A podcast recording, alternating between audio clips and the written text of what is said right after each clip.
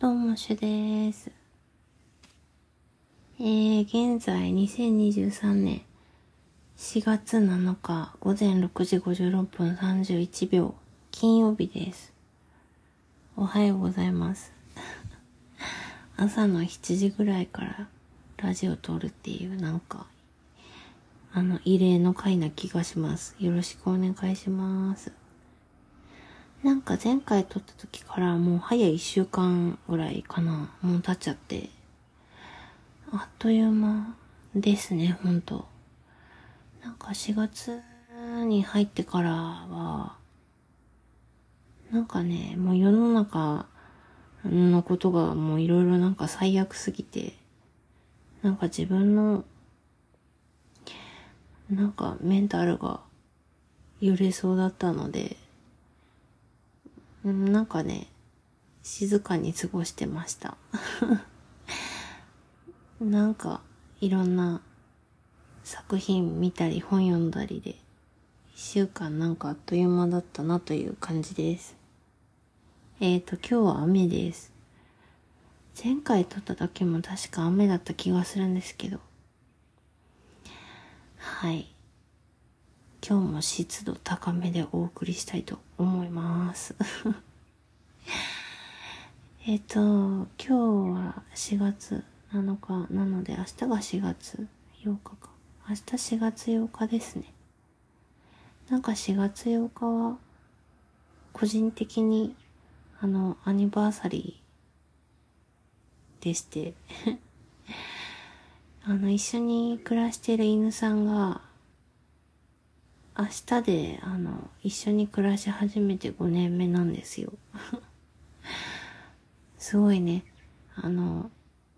まあ、毎日大事に過ごしていますが、明日はね、なんか、ちょっと、これからもよろしくということで、なんかね、お祝いできたらいいなと思っています。そしてなんか、4月8日は、あの、シャイニーのジョンヒョンさんの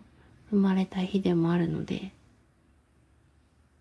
うん。なんかその日はやっぱり、あの、暖かくね、過ごしたいと思っています。ジョンヒョンさんのことはね、いつも思っています。なんかジョンヒョンさんも青い夜っていうラジオやってて、なんかラジオ、うん、青い夜っていうラジオがね、すごく染み入るラジオだったんですよ。で、去年、なんかね、4月8日の夜に青い夜をまた聞いたりしてて、明日もね、なんか、聞いてみたいなと思います。はい。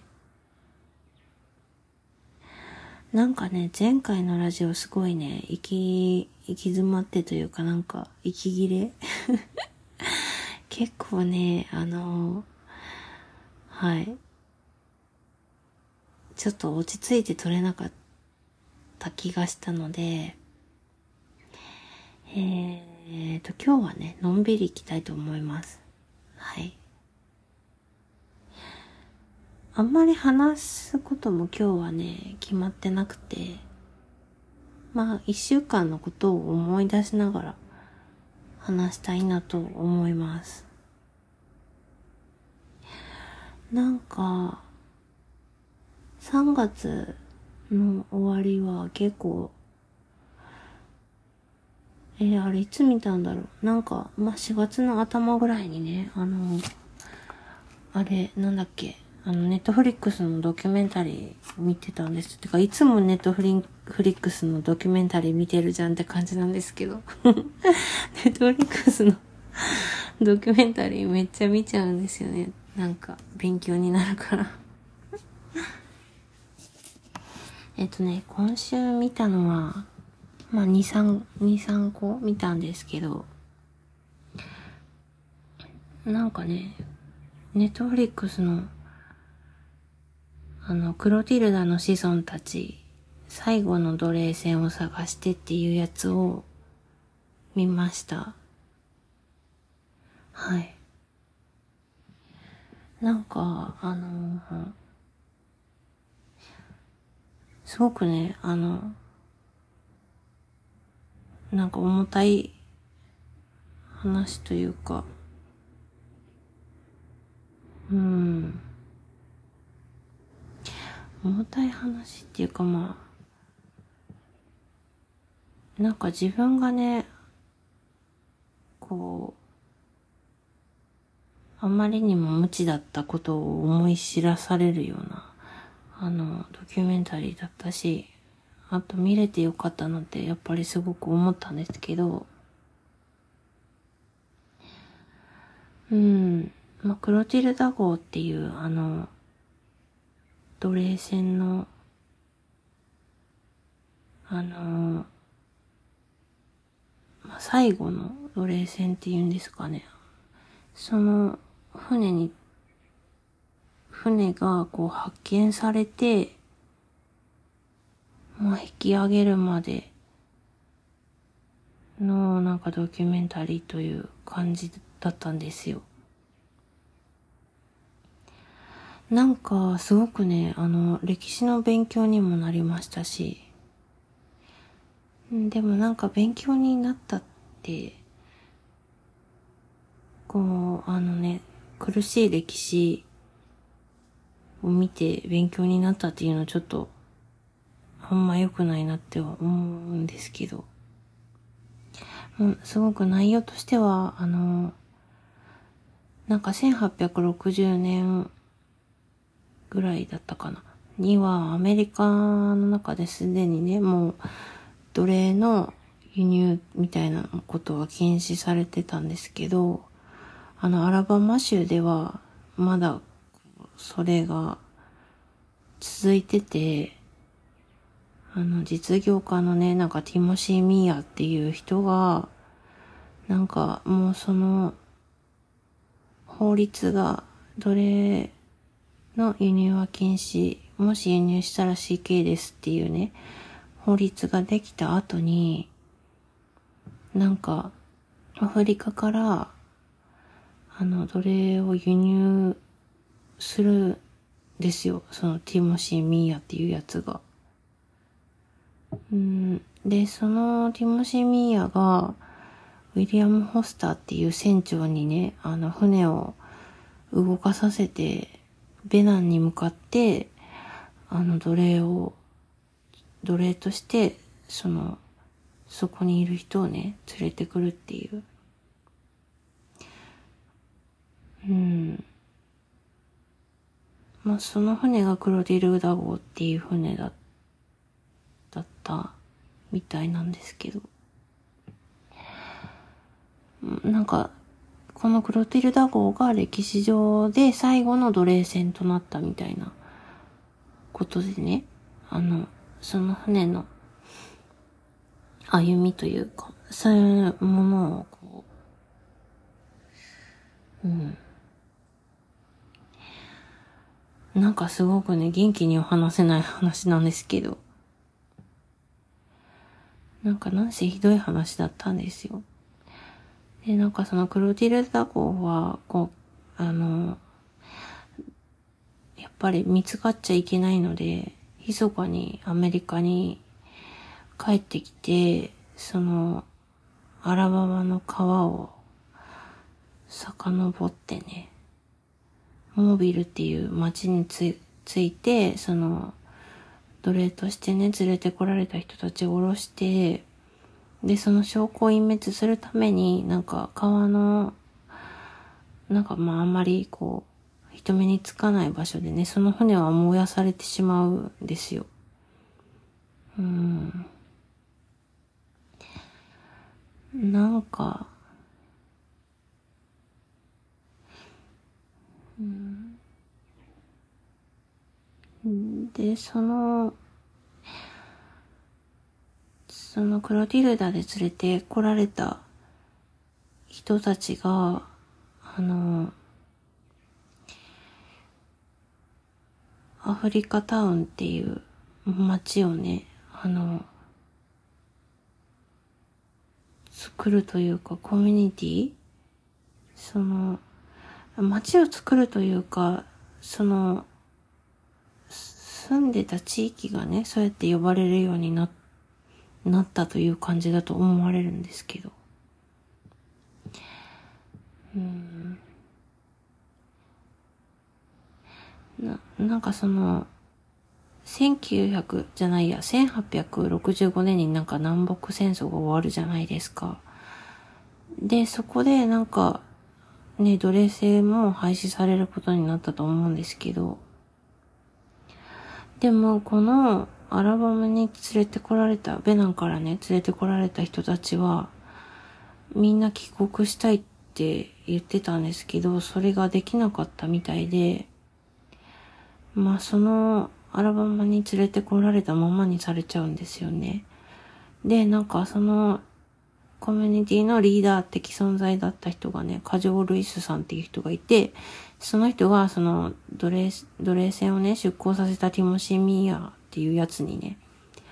あの、帰国したい、あの、もっと、もともとね、自分たちが暮らしていたところに帰りたいって言うんですけど、でもそれができないのであれば、なんか代わりにね、その土地を分けてくれってこう交渉するんですけど、ティモシー・ミーア、ミーアはほんま最低最悪な人なので、まあそういう訴えもね、無視するんですよ。うん。うん、まあ、で、その、なんか、クロ、クロティルダの歴史とか、そのアフリカタウンのコミュニティの話を、あのゾ、ゾーラニール・ハーストンっていう方がね、あの、聞き取り調査とかをして、インタビューか、インタビューとかね、その、連れてこられた方たちにして、バラクーンっていう本をね、作るんですけど、なんかその、ゾラニール・ハーストハーストンさんが生きてる間にはその本はね、出版されなかったみたいなんですよ。うん。でも、その2018年に、その、本がね、出版されることになったみたいで、なんかその本私すごく読みたくなったんですよね。ペラ君って言うんですかね。ちょっと発音正しいのがわかんないんですけど。パラクン・ザ・ストーリー・オブ・ザ・ラスト・バーク・カルゴっていう。なんか多分翻訳されてないっぽいんですよね、調べたら。パラクーン最後の黒人戦の物語っていうのでなんか、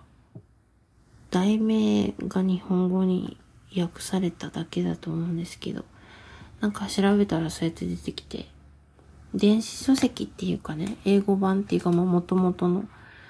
それはあったので、なんかそれを読み進めていこうって思って、思ってるんですけど、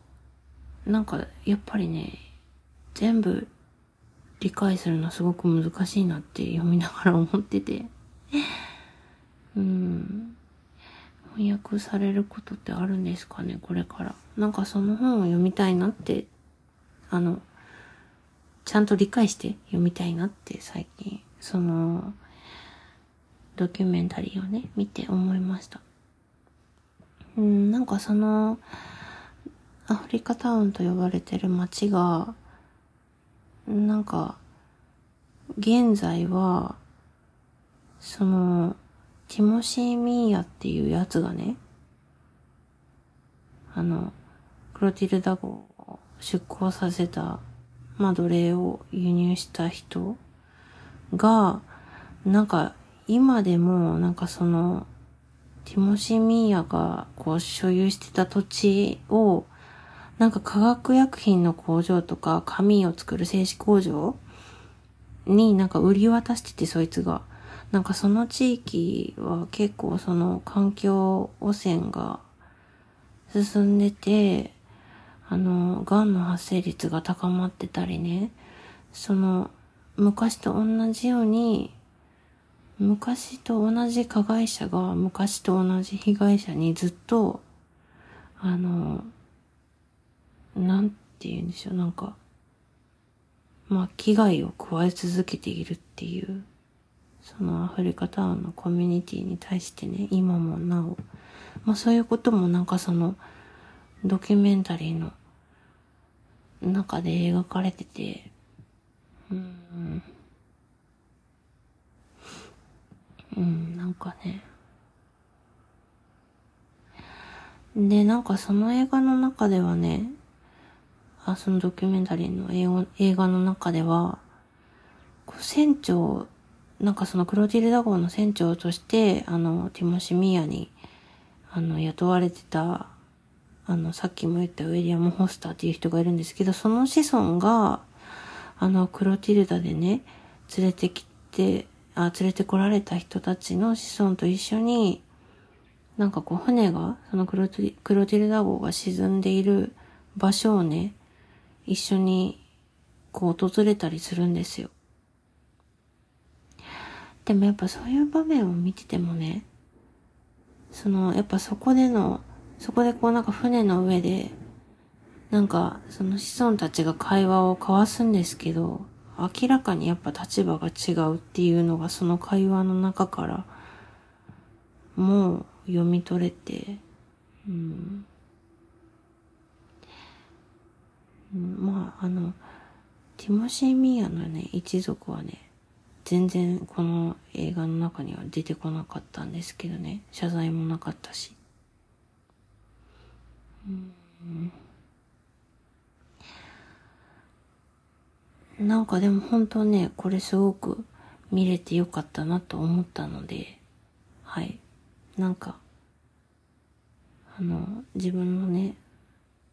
無知をまた知りましたし、あの、このドキュメンタリー見れてね、よかったなと思いました。うん。なんかね、そのよ、見た時の感想をね、感想っていうかなんか、すごく心に残った言葉があったんですよ。なんかどっかどっかね、あの、ジャーナリングのノートに書いたはずなんですけど、どれだったかななんかすごいいいいい言葉あったんですよね。どこに書いたかでも見つけられません。なんか今日ほんとゆるゆる喋りですけど。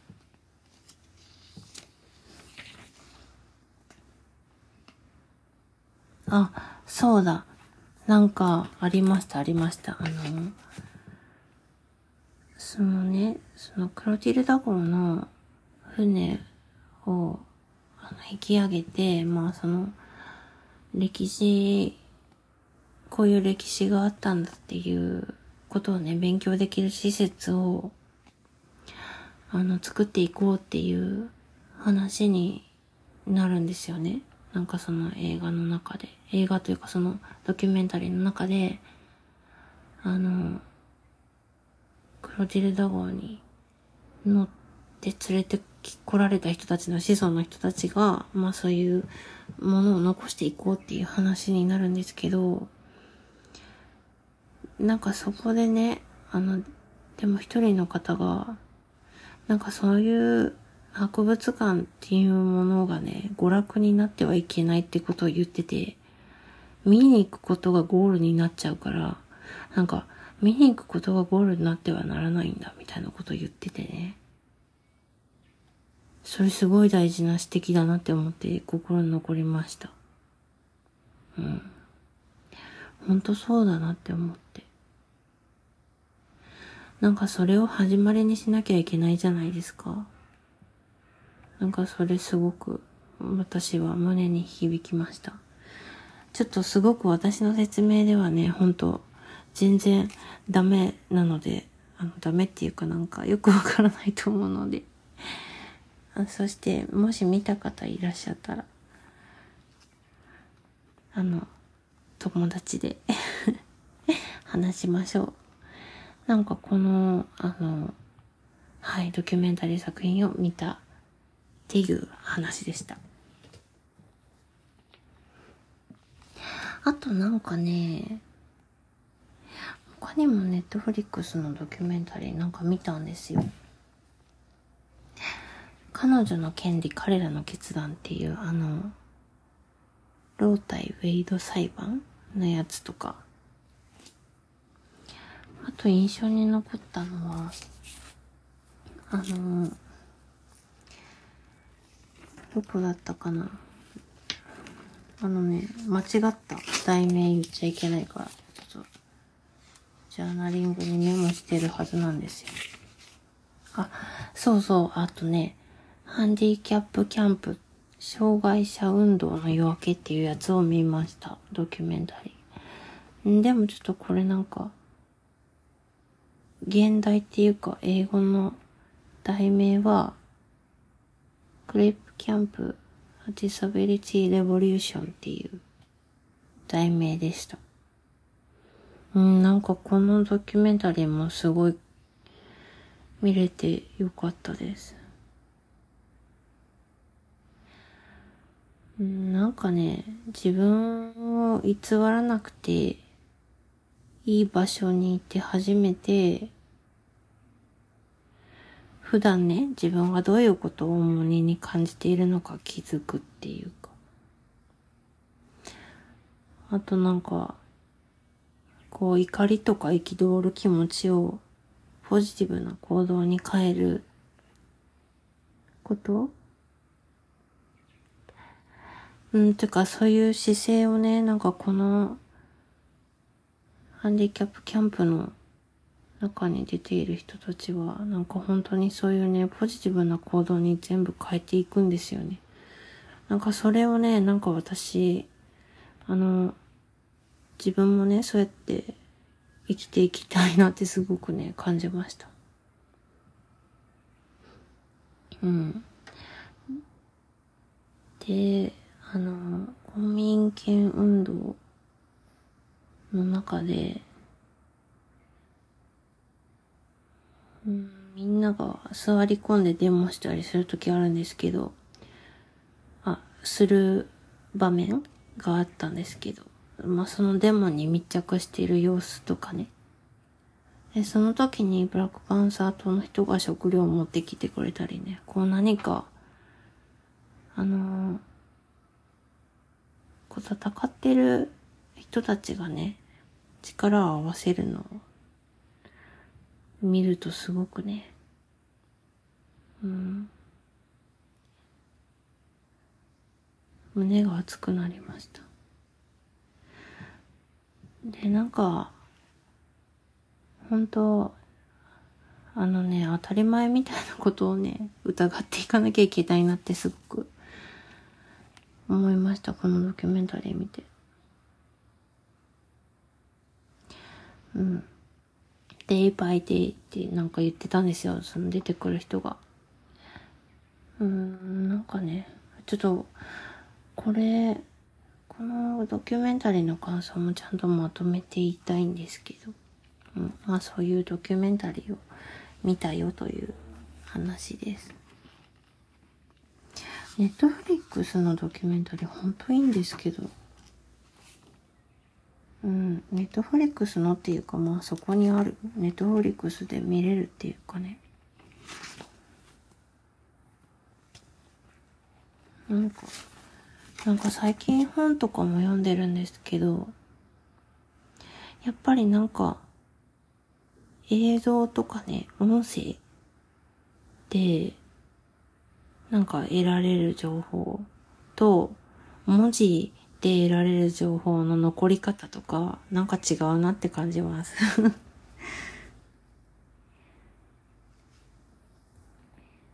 ちょっと足がしびれちゃった。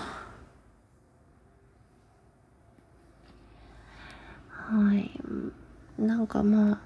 その、パラクーンの本はね、翻訳されることって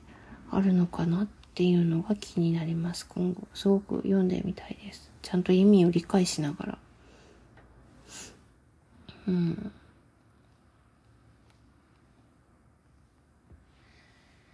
なんか、今その、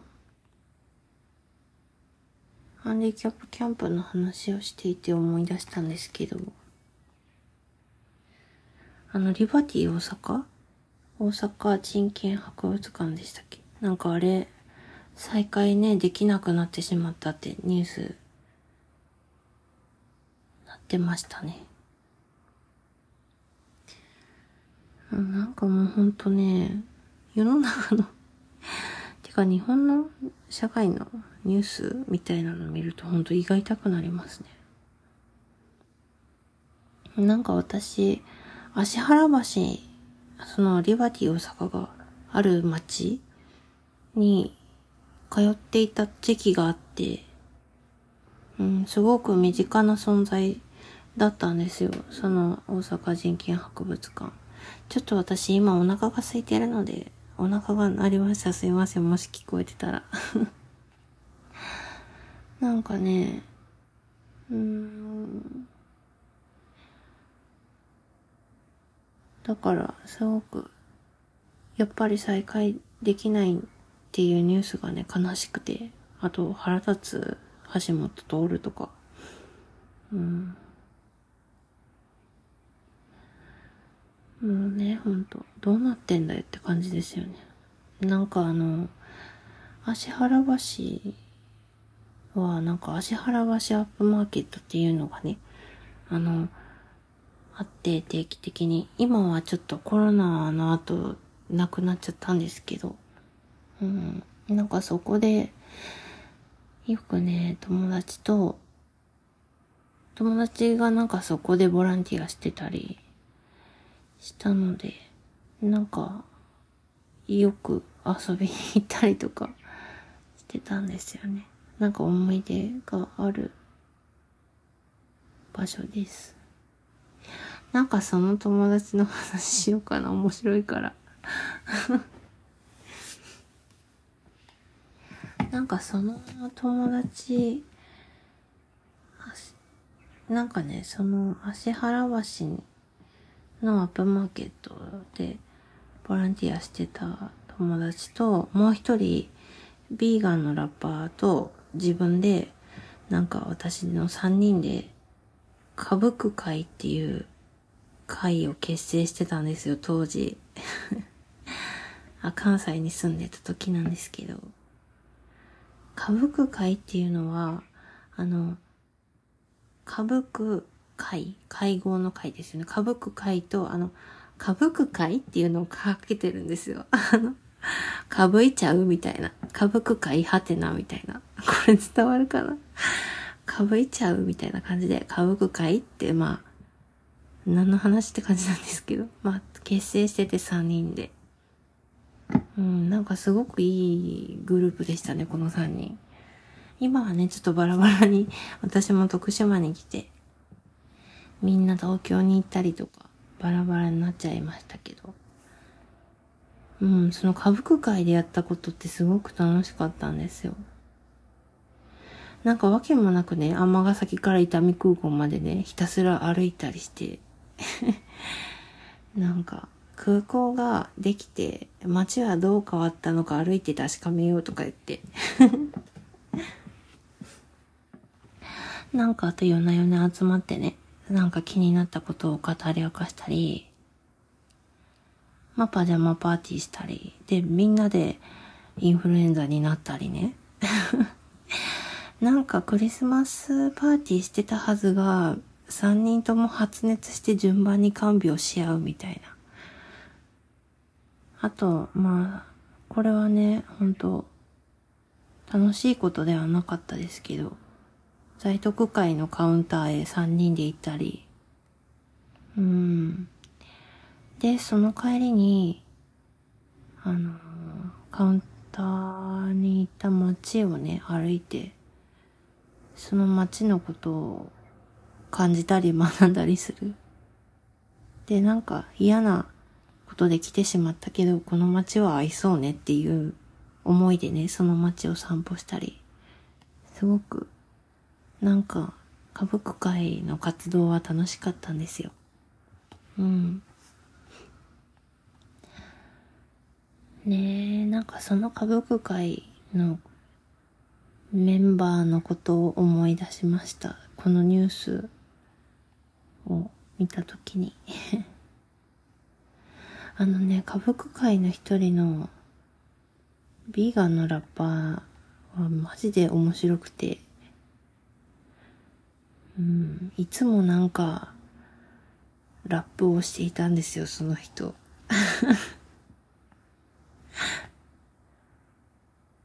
うん。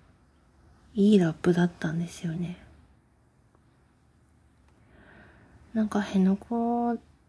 の新基地建設にね、講義にも参加してて、そこでもラップしてました。めっちゃかっこよかったな、あれ。まあなんかそういう思い出、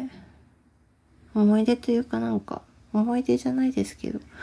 なんか過去の記憶をね、思い出しました、この間。うん。なんか当時からね、その、そのビーガンラッパーはね、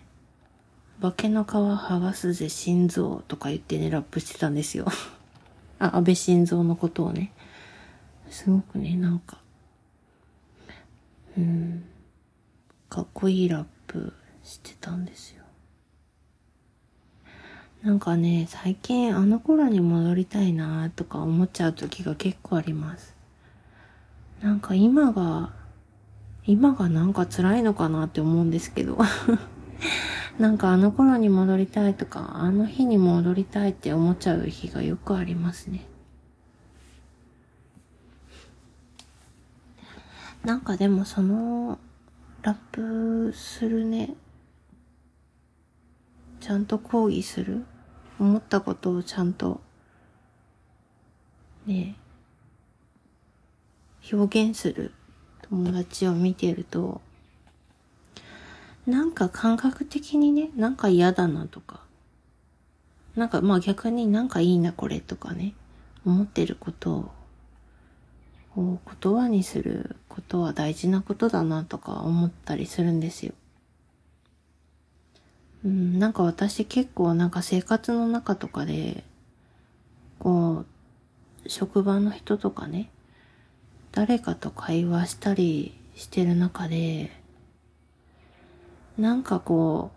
あるトピックについて尋ねられたりしたときに、とか、あるトピックについて話するときに、なんか、ああ、これは完全に多分私はみんなと意見が違うなとか、思っちゃうときに、わからないですとか言って、あ、それはあんま考えたことなくてとか、それは難しいですよねとか言って逃げちゃうんですよね。でもその歌舞伎界のラッパーは逃げないんですよ、いつも。だからなんか、まあ、その、最近ね、なんかその、うん、ラッパーの友達の なんか姿勢を思い返しながらね、なんか逃げるのをやめたいなとちょっと思ったりするんですよ。うん、なんか、ちゃんと言葉にする努力をしたいと思、思います。はい。みんな元気、元気かな？たまに連絡取るんですけど。うん。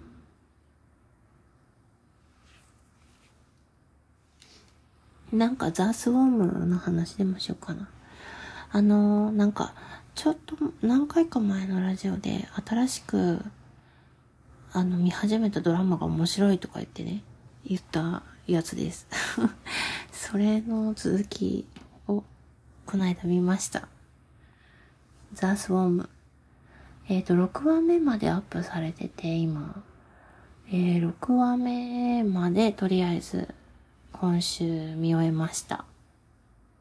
で、5話目は、なんかすごくね、あの、しんどい回というか、津波の描写があるんですよ。結構リアルな。なので、なんか、でもね、最初に注意とか何にもなくて、で、木村拓哉さん出てるし、結構日本の視聴者もいると思うんですけど、なんかそういう注意書きとか一切なくて。なのでね、もしなんかまこのラジオ聞いてくださってる方で見てる方いるかどうかわかんないんですけど、5話目見る方はすごく注意した方がいいと思います。津波の、あの、シーンがね、あります。まあ、えっ、ー、と、6話目まで見たんですけど、まあ、6話目を終えての感想は、ついにアベンジャーズ結成みたいな感じで、うん、まあ、その、各国でね、なんか海の異変を感知してた、まあ、ウイルス学者さんだったり、クジラの学者さんだったり、海洋研究所の職員だったり、まあ、それぞれみんながね、集うんですよ。なんか海をやばくね？みたいな感じで。で、なんか、その、その謎を解明しに行こうっていう感じで、世界中からその、あの、その海の異変を感知している、えー、研究者さんたちとかが集うっていう回だったんですよ、6話目。うん、本気でアベンジャーズじゃんってなったんですけど。まあね、本当になんか、まあ海が、海、海を守るためとか、まあ海が自分を守るために行動を起こしてるのか、それとも人間をもう駆逐しようと意志を持って攻撃してるのか、どちらなんだっていう、どっちなんだろうねっていうのを話し合う回でした、6話目は。まあ未知なるものをね、理解しようとするために集ったアベンジャーズたちでした。はい。うん、なんかまあね、それ、6話目を見て感じたのは、まあ当たり前ですけど、なんか理解できないものってあるじゃないですか。自分がね。で、理解できないものとか、まあ理解できない人とも言い換えれると思うんですけど、と共存していかなきゃいけないなっていうことを感じました。まあそれはなんか、私はこのこのことについてとか、私はこの人のことについてとか、んなんか、この現象について理解できてるんだとか、理解できるって思うことは危険だなって思ったんですよ、あと。なんか理解できてるって自分が思わないこと。私はこれについては理解できてますって、なんか思わないこと大事だなって思って、理解できるってうん。なんか理解できてないことの方が本当は多いんじゃないかとか思ってね。まあ気軽に理解できてるって思わないようにしなきゃなとちょっとなんか6話目見て思いました。うん。なんか、で、そのアベンジャーズ結成の中でね、なんか誰か自分が大切に思ってる人のためにその、海が、海の異変を解明しに行こうと、自分の命とか人生をかけてね、なんか、やっぱその未知なるものを調べに行くので、みんななんか命をかけていこうみたいになるんですよ。で、だからもう無理に、無理に来なくていいと。こう自分で来てもいいって思う人だけ集って、まあ解明しに行こうみたいな回だったんですけど、だからなんか自分はいけないっていう研究者の人とかもいるんですよ。でもなんか、その中で、なんかやっぱりこう、失うものがもうない人すごくもうなんか、自分に大切なものとか大切な人とか特にいなくて、その謎を解きに行く人と、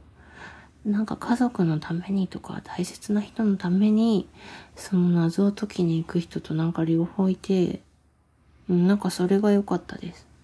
なんかみんながみんななんか家族のためにとかね、恋人のためにとかなってたらちょっとなんか、うん、あれだったので、なんか失うものがない人もね、うん、共に立ち向かうんですよ、この謎に。なんかそれが良かったです。あとなんか、あの、海のことだけども、なんかみんなやっぱり海のことに詳しい人が集うんですけど、なんか前回ちょっと話した天体物理学者のサマンサさんっていうね、ちょっと私結構気になってるキャラの人なんですけど、その人もそのアベンジャーズに合流して、あのクジラのね、あの専門家のアナワクさんが声をかけるんですよ。なんか自分たちは海のことしか知らないから、違う視点も必要だから一緒に来てほしいみたいな感じで。で、天体物理学者のサマンサさんも、うん、一緒に調べていこうじゃないかってなるっていうね。なので、ちょっと次の話は、あの、この海がどうして攻撃してるのかっていうのをね、ちょっと解明されていくのかなって楽しみです。うん、なんか攻撃は守備でもあるんだなと思いましたね。なんか、自分がなんか攻撃されたりしたらちょっとおののくじゃないですか。何々ってなる怖いってなっちゃいますけど、相手がこう悪意を持って攻撃してる場合、あしてくる場合ももちろんあると思うんですけど、相手が自分を守るためにね、あの、なんか誰かが誰か自身を守るためにこっちに攻撃してきてる場合もそういえばあるよねってこうなんか思ったりしました。録画面を見て。うん。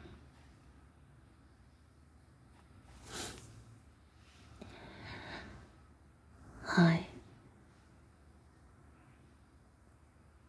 なんか今日はダラダラと喋っておりますが。あ、あともうめちゃくちゃ怖い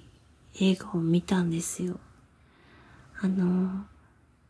韓国映画だったんですけど、それは一昨日ぐらい見たのかな多分。ドアロックっていう映画で、もうすっごい面白かったです。うん。もうなんかその、主人公のね、女性が一人暮らし、あ、主人公は一人暮らしをしている女性なんですけど、なんかあの、韓国の、あの、マンションとかって、あの、カチャって刺して回すタイプの鍵じゃなくて、あの、ピッピッピッピッってなんかボタン押したりとか、数字でね、パスワード決めて自分で押して、押したりとか、カードをこうホテルのドアみたいな感じでカードをこうかざして番号を押して開くみたいな、そういうお家がたくさんあるじゃないですか、多分。なんか映画とかでもよく見るなって私は思うんですけど、なんかその、なんか映画の中では、そのね、なんか暗証番号を打つところがカバーが外れてたりして、うん。まあそういう、なんかあれ？誰か私のドア開けようとしたみたいな感じから始まるんですよ。で、このドアロックっていう映画の中の、本当描写の一つ一つにね、なんか、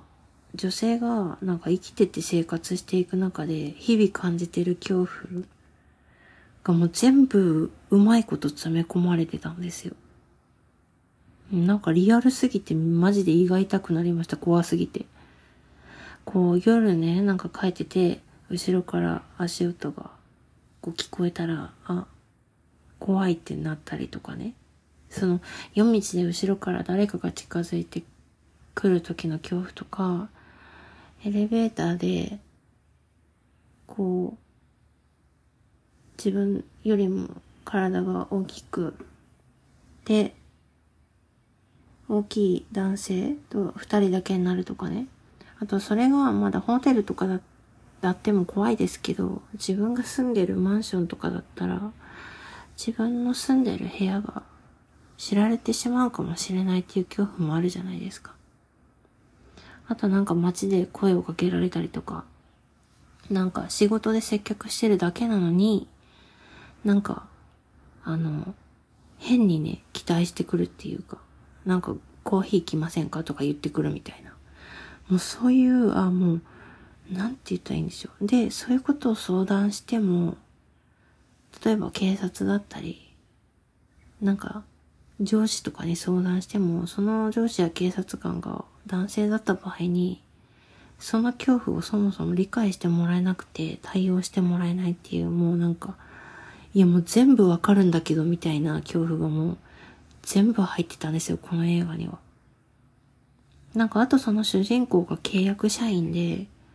奨学金を返す、あ、返しながら生活していて、こう、友達との会話の中でもう、いっそ結婚してみたいな。なんか、もうちょっと生活が楽になるだろうかみたいな話をしたりね。その、そういう恐怖とかも、うまいこと描かれてるんですよ。なんか、安定しない職業で、決して給料も多くない不安定な中で、払わなければいけないものが男性と同じ分だけやっぱりあるし、みたいな。なんかそういう、もうとりあえず、女がね、一人でね、人生をやっていくときにね、あの、ある大変なこと全部この映画に詰まってました。だから怖すぎて胃が痛くて。うん、でもめっちゃ面白かったんですよ、なんせ。なんか、うん。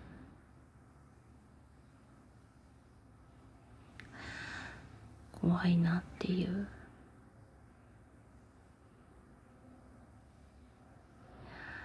うん、面白かったです、この映画。なんか多分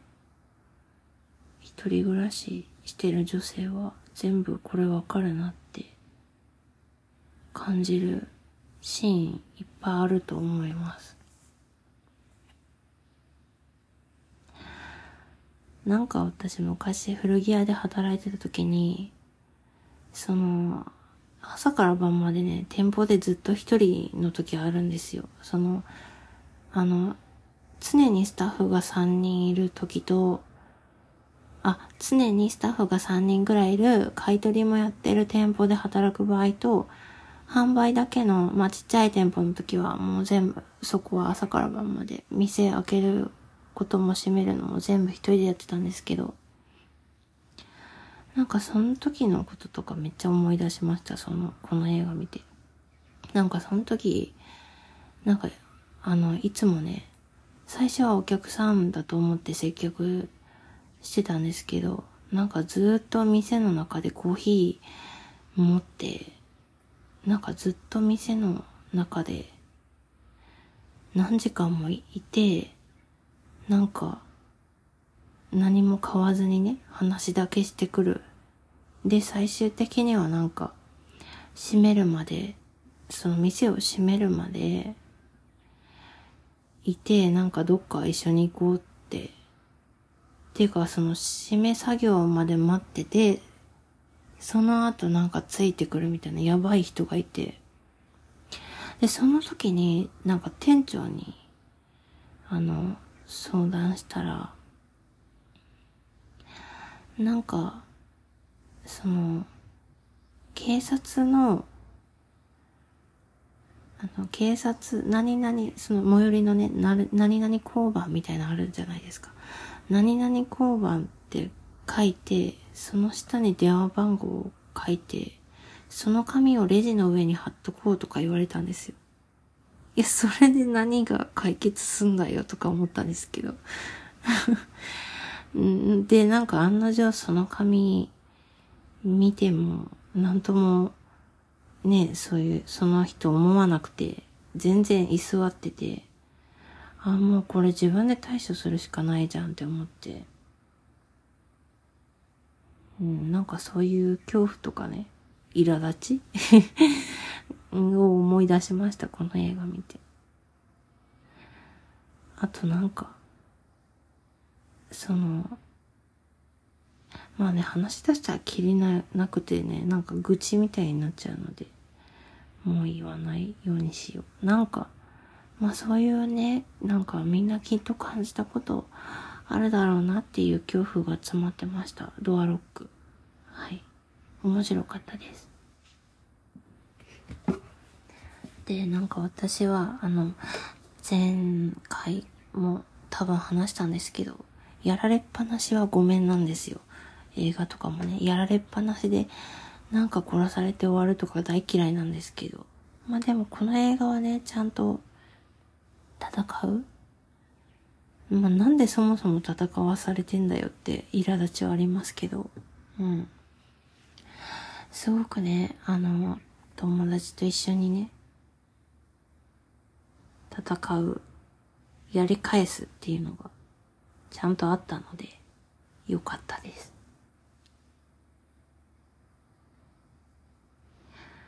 はい。なんか、ほんと今日脱力ラジオですね。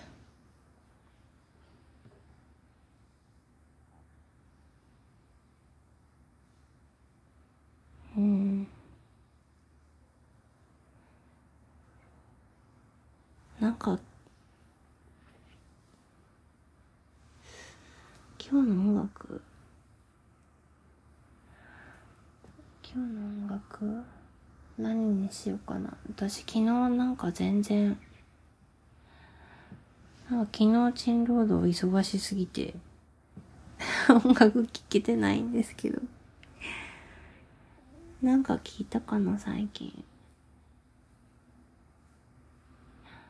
いや、こんだけ考えて思い出せないってことは聞いてないですね。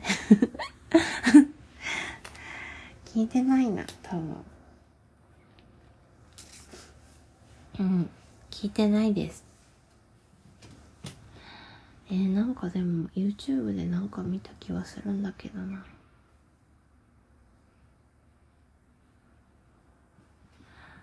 あ、でもなんか、あのうん、なんか聞いたかな。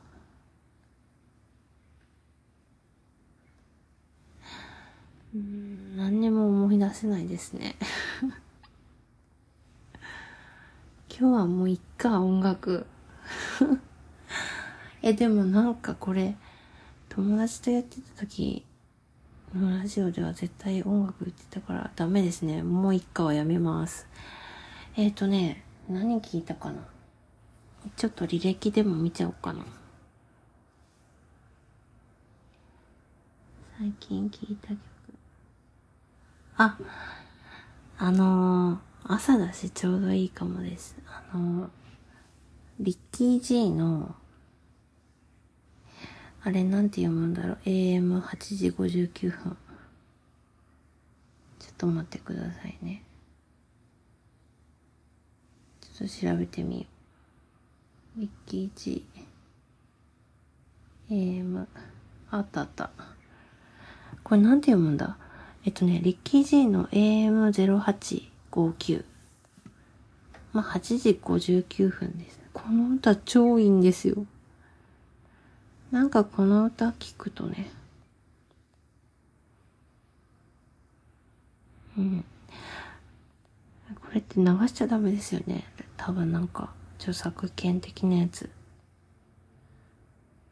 うん、なんかすごいですよ、とっても。よかったら聞いてみてください。うん。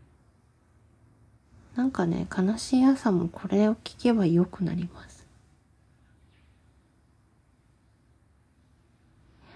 リッキー G は、なんか、関西に住んでた時によく行く、あの、バーっていうか、あったんですけど、カレー屋さん兼バーみたいな感じで、そこのね、オーナーのはやさんっていう人が、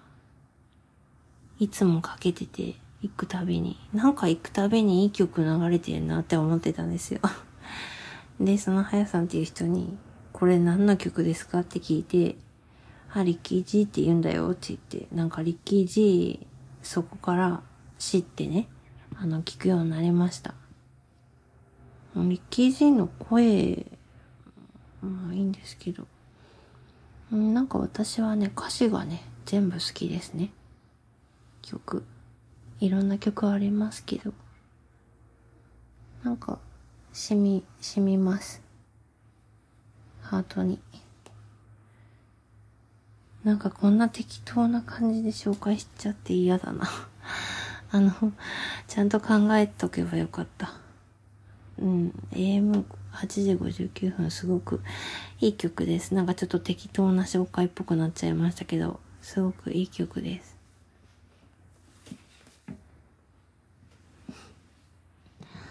なんか今日もダラダラ喋ってたら55分になりました。はい。今日はね、ちょっと朝なので、はい、あんまり元気がなさそうですが、あの、自分はすごく元気です。ただちょっともう世の中がクソすぎて、気分は最悪ですが、うん。なんかね、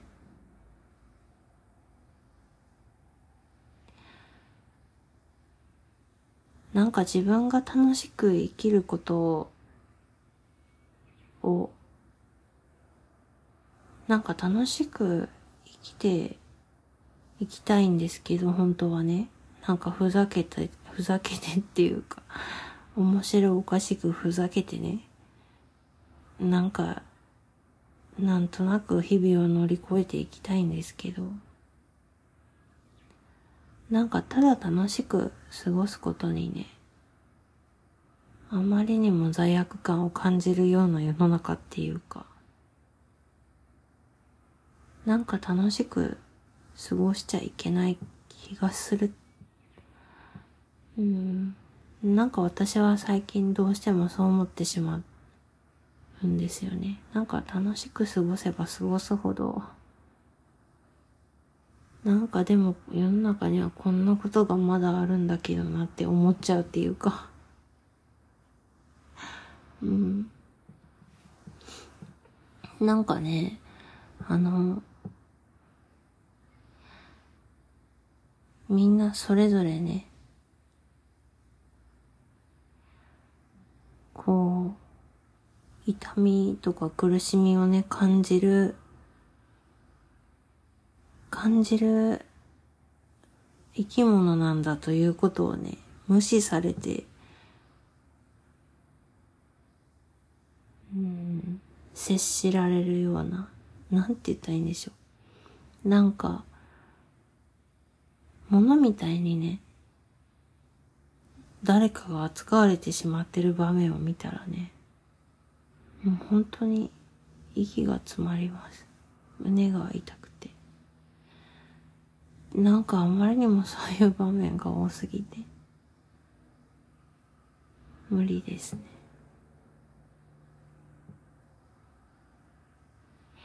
今日も金曜日なので、こう、デモとか、デモというか、抗議の、あ抗議の活動抗議活動とか、デモとか、反対、反対をね、表明する抗議とか、あると思うんですけど、もう私も、あの、この山奥からね、あの、そういう講義をできることをやっていけたらいいなと思います。はい。59分になりました。なんか、なんかのんびり喋れるときは、のんびり喋れるといいですけど、なんか今日暗かったですかね？大丈夫かな？うん、まあちょっと、はい。もし訂正とか言い直した方が、言い直した方がいいことがあるときは、次回反省の時間を設けたいと思います。それでは皆さん、良い週末を。もし聞いてくださった方がいらっしゃったらありがとうございました。ではでは皆さん良い週末を。じゃあねー。